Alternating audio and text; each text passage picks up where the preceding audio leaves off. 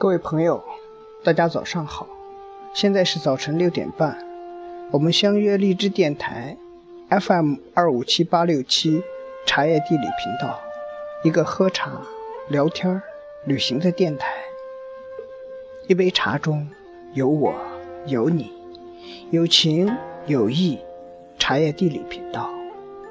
今天是星期六，为大家分享一篇散文。父亲是一杯茶，作者吴长海。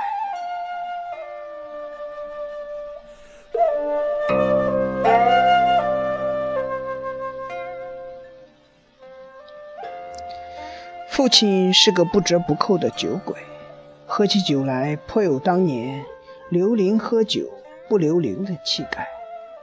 隔三差五，母亲就要去街上装回一桶掺水的散酒。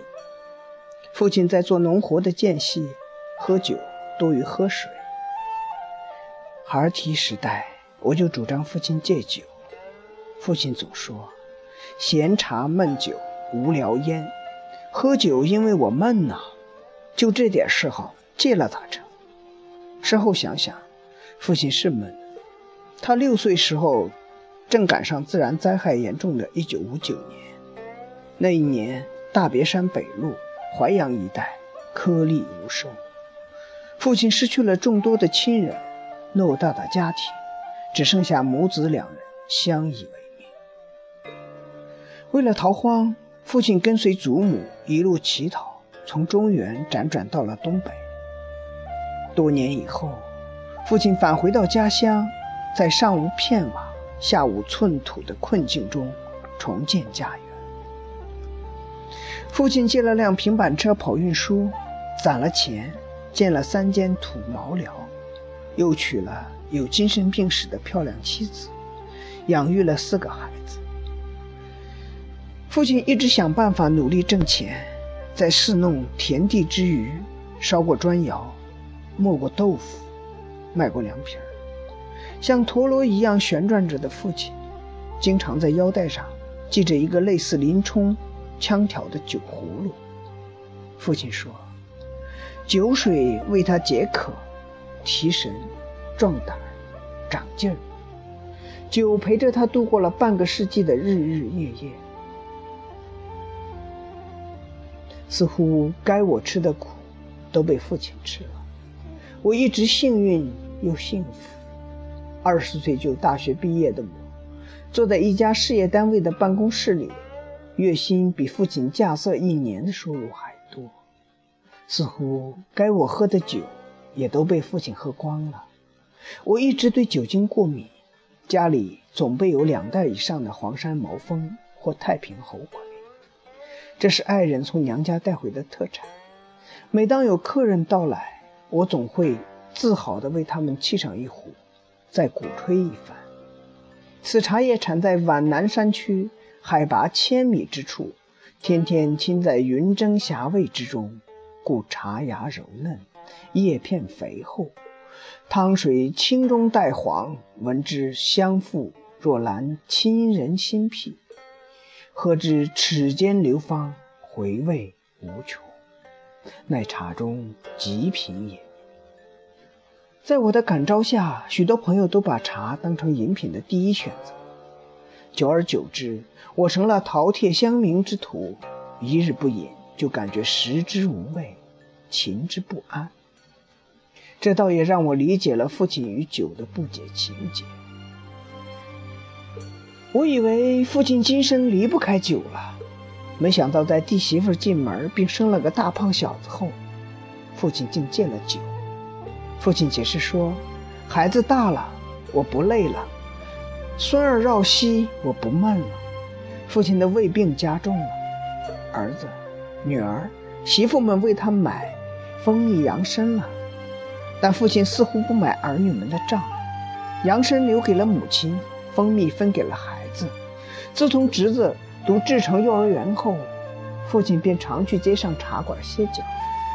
不久，父亲就沉溺其中，乐不思蜀了。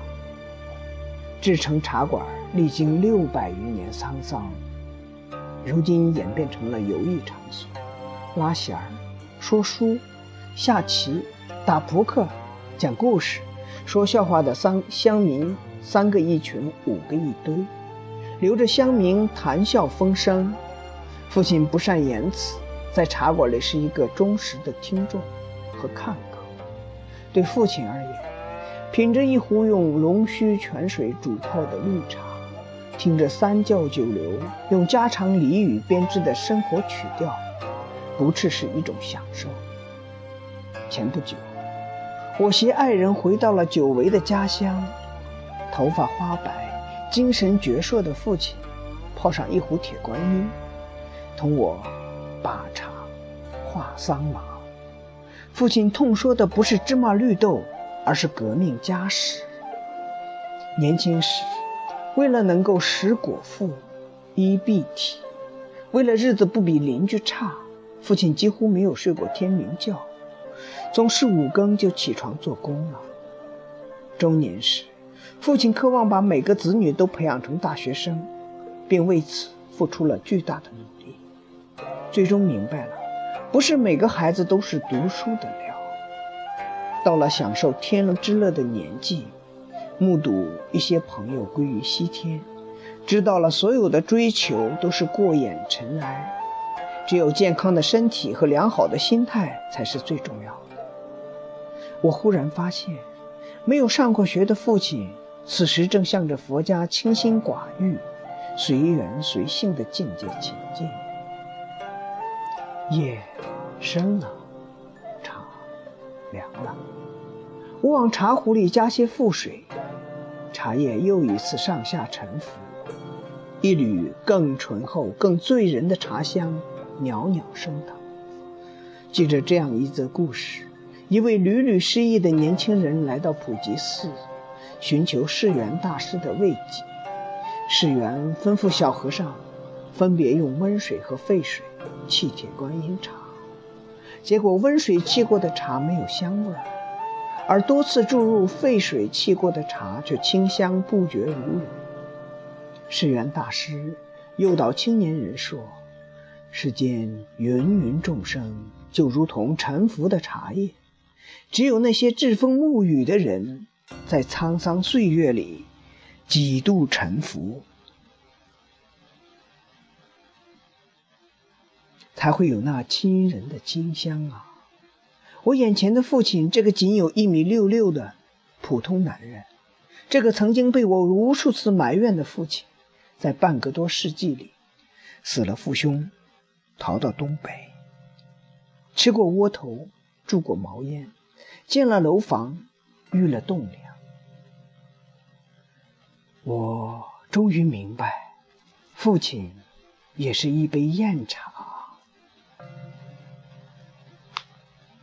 这里是 FM 二五七八六七茶叶地理频道，为你分享人与茶的故事。今天上午十点，